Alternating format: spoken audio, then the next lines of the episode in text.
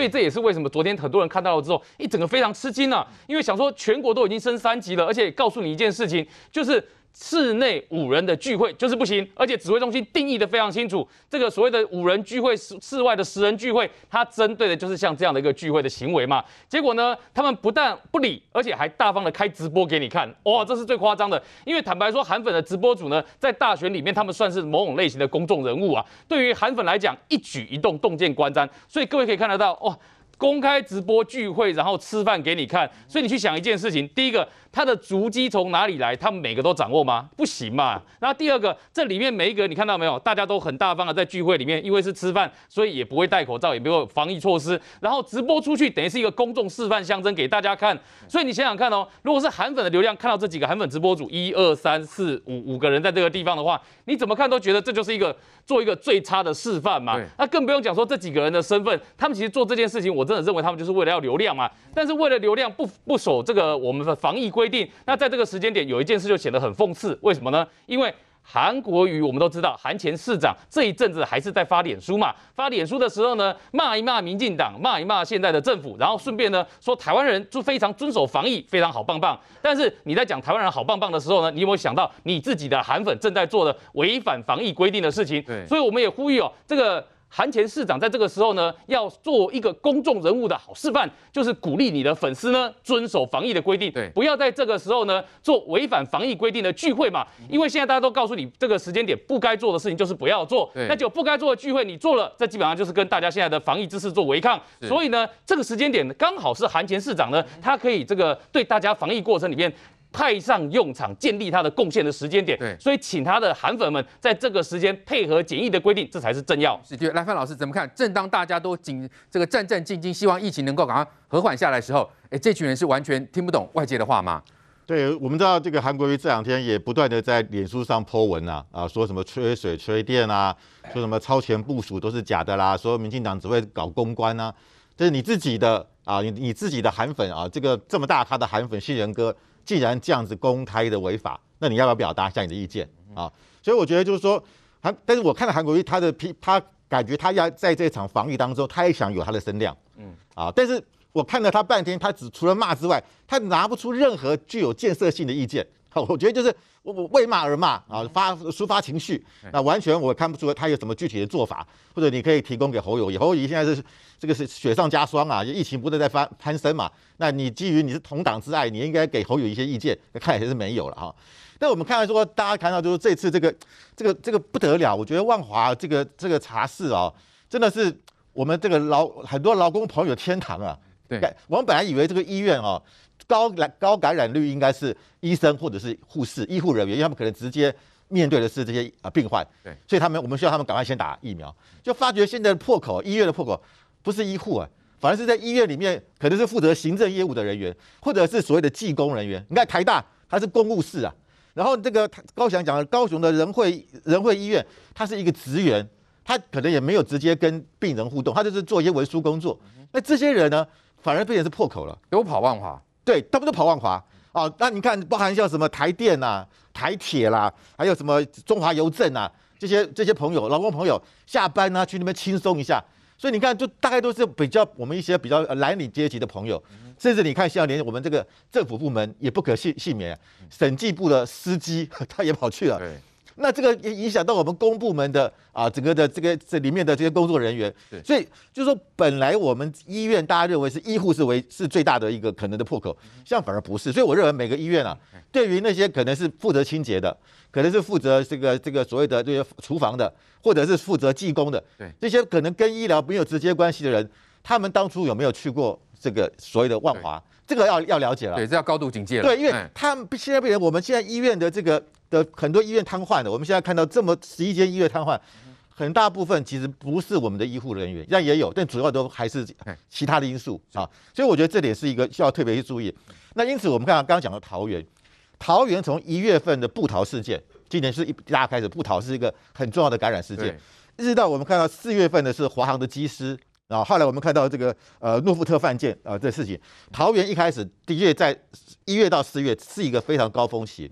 可是，一直到我们看到到这个后来哦，我们看到五月份的时候，五月十一号，就是我们看到那个狮子会的事情之后，桃园就变得好像不是大家不太不太关注，因为它就转到双北去了，跑到双北去了啊。桃园大家也不太在意，可是你可以看到这两天桃园的疫情是隐隐出现，虽然它不如双北，上个礼拜六一百一百八十例嘛，然后大家都吓得很很很震撼。桃园的时候是四例，可是到了我们看到那到了礼拜一的时候，它慢慢的增加到了桃园从四例啊开啊这个呃开始到十例。啊，到礼拜一慢慢增加。礼拜二的时候，前天十二例，昨天多少？昨天十六例，所以桃园是在缓步增加。那如果再看到，我们看到桃园现在如果再增加筛检的话，对，那可能就会越来越多了。桃园现在大概排名台湾第四啊，啊，第三就是彰化嘛，有百多。现在最最所以你看到这这这个桃园现象不可小觑哦，因为现在我们看到这个金沙酒店的事情，会不会是个破口？对，然后再加上。很多这些在呃万华的这些服务的这些外外外这些外外籍人士，他可能觉得台北风声太紧了，桃园一线一呃一一线之隔嘛，就可以去那边上班。所以我觉得这真的我们看到越来越多这些跑到彰化跑到中南部去。那彰化我们看到已已经是昨天已经是不掉，昨天已经是二十八例了。就是在我们知道我们知道那个这位的那个葡萄妈妈嘛，葡萄妈妈现在搞到很多很多人去超市不敢买葡萄啊，已经恐慌到这个地步了。见葡萄就怕，但是你如果说葡萄妈妈这个感染的那么快速，再加上啊，我们看到这个茶花女到彰化去，那这个会不会变成是一个新的一个趋势？而且彰化临近就是台中，台中跟彰化是往来非常非常快速，生活圈同一个生活生活圈，对，所以我们现在看到台中跟台中会不会也受到彰化的影响？这是我们要特别关注的。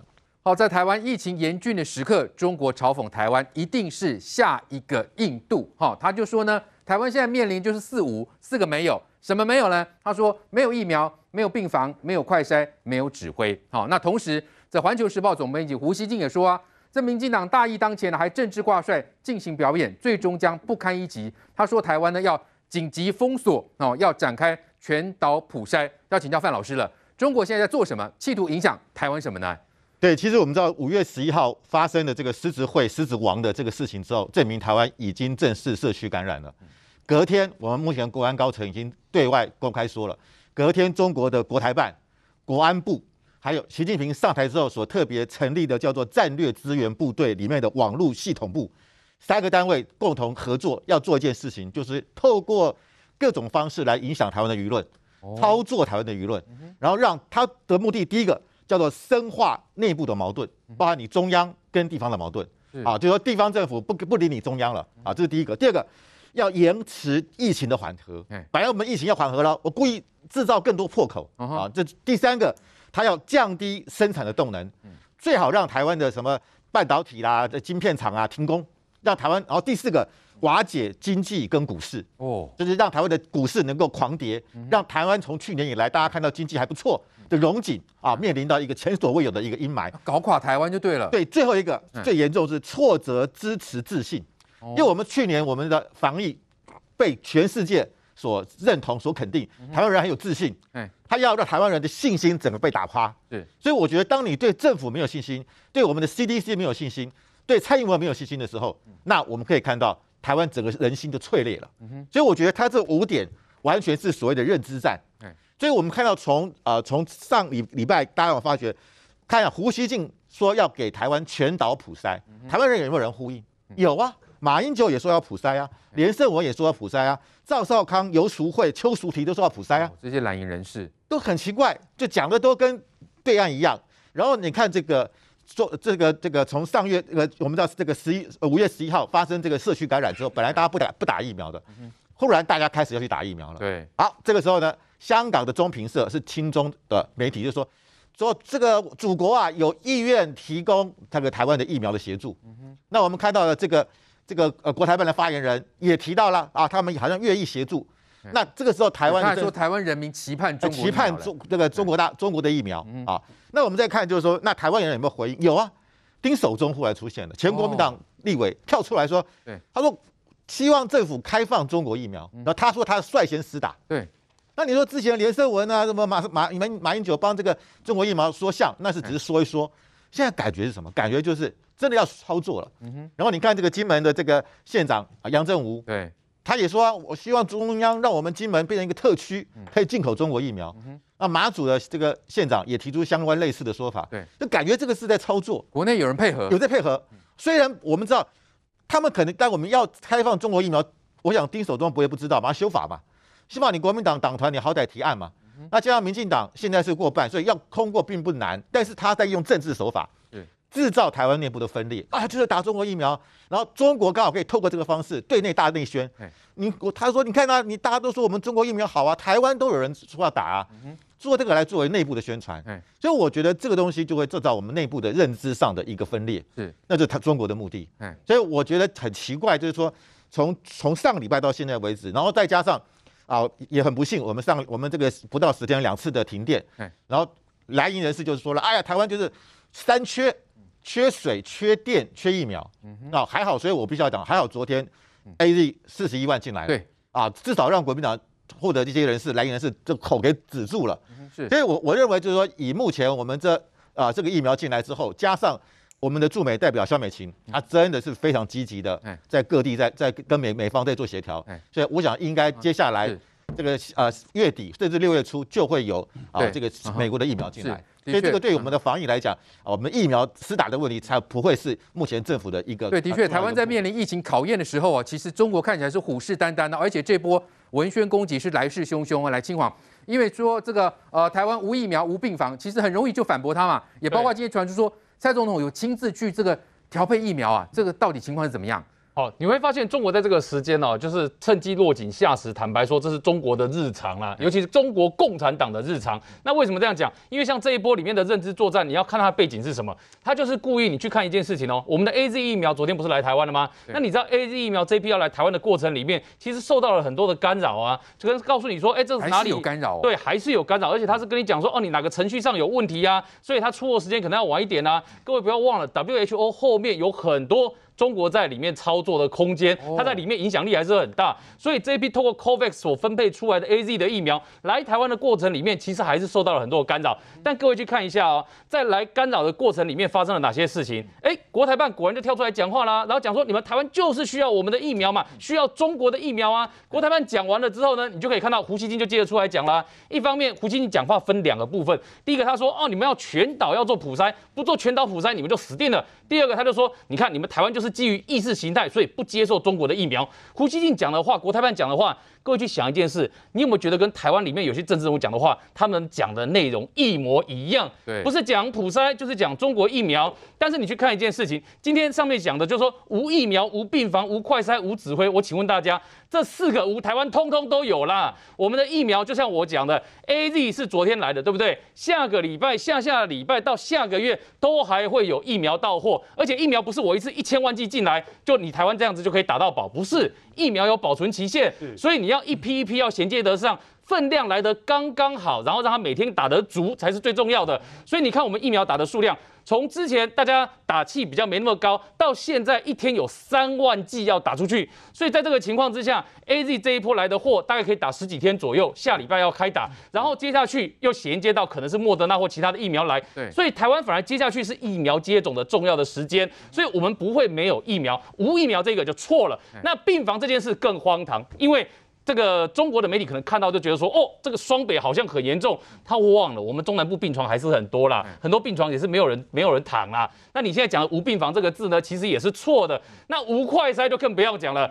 台湾有没有快筛？当然有快筛啊，只是我们之前指挥中心认为说，你有 PCR 核酸检测比较准，而且我们之前案例数没那么多。那你说快筛有没有？当然有啊。台湾这几天还有一家做快筛的公司股票才涨涨翻天而已嘛，所以怎么会无快筛、无指挥？我们的指挥中心不是一直在指挥吗？所以你会发现要打脸他们很容易，但他们一点都不怕你打脸，因为他就是故意要来混乱你的这些明星士气嘛。对，所以这个也是为什么在遇到这种认知作战的时候呢，大家要想清楚、看清楚他们在做哪些事情。最后我只是在讲一件事情哦，台湾有没有调度疫苗能力？当然有，而且各位去想一件事情，非常深刻的事情，在过去这几个月里面，我们的经济部长王美花。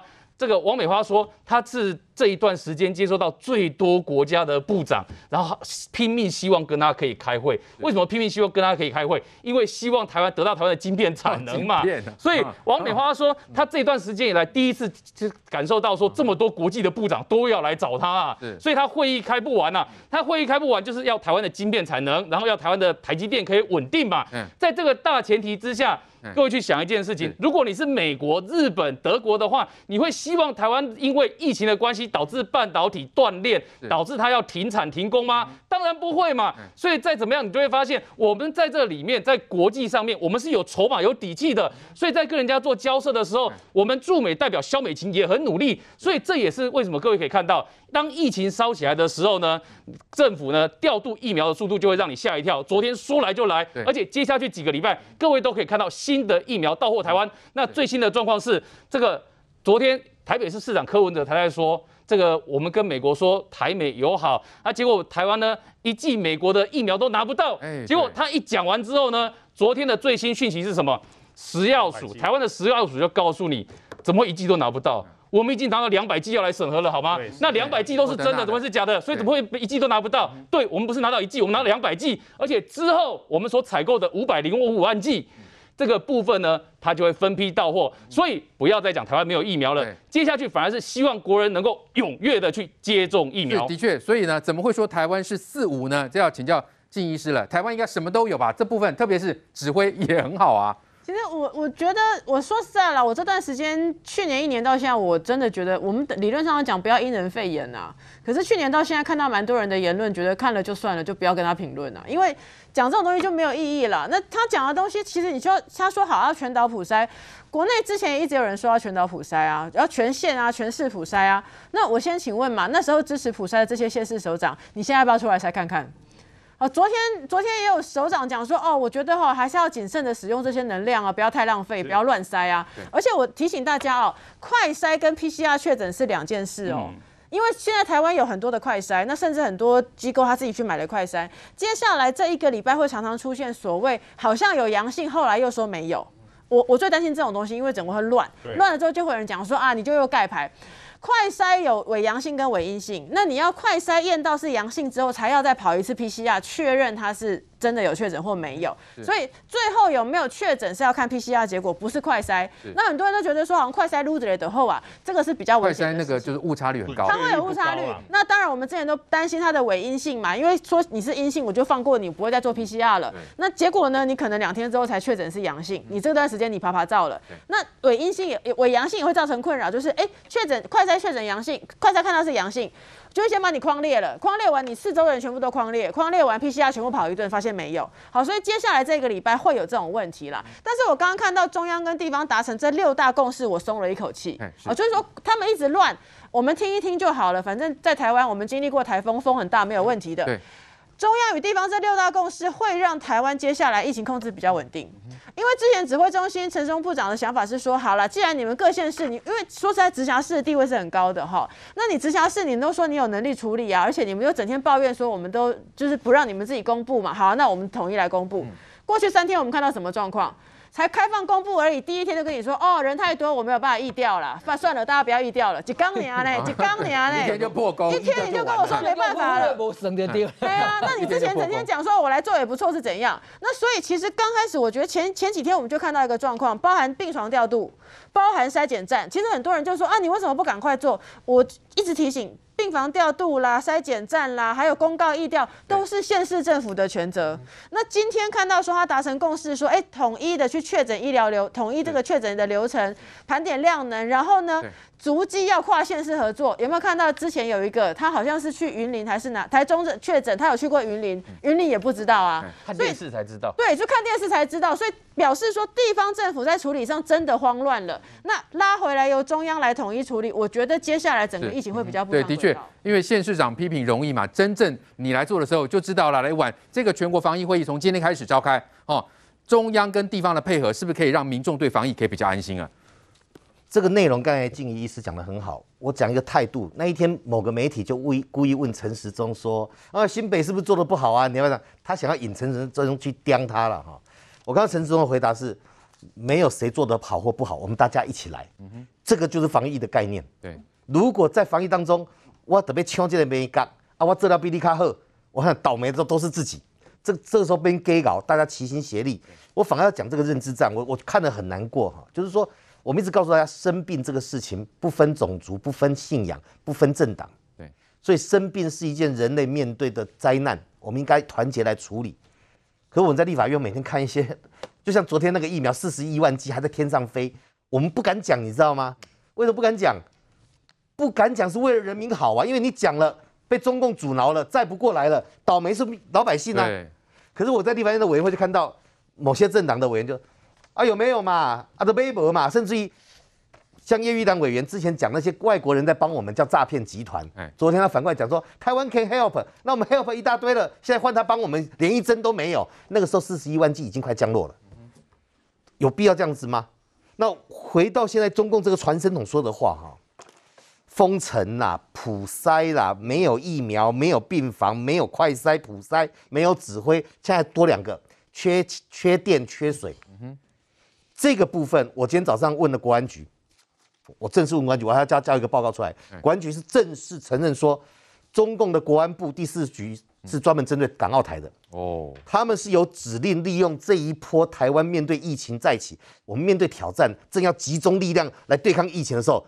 他从后面杀你嘛，利用这波疫情混乱进行认知作战的扩大作业。是，那你就会发现，他那边丢出来这些声音，透过特定的农场造谣，或者他们的什么特定的媒体、中共的党媒来造谣，台湾就一定有人接球，特定的政党人物、特定的媒体、特定的媒体人马上接球进来，而且讲的内容都脱离常识，他就是要你乱。对，他们有四个目标，第一个是让民选的总统、民选政府跟人民之间产生不信任；第二个，让台湾的防疫作业形成困难，这是作战的时候的练习。以后你打仗的时候，我让你更乱。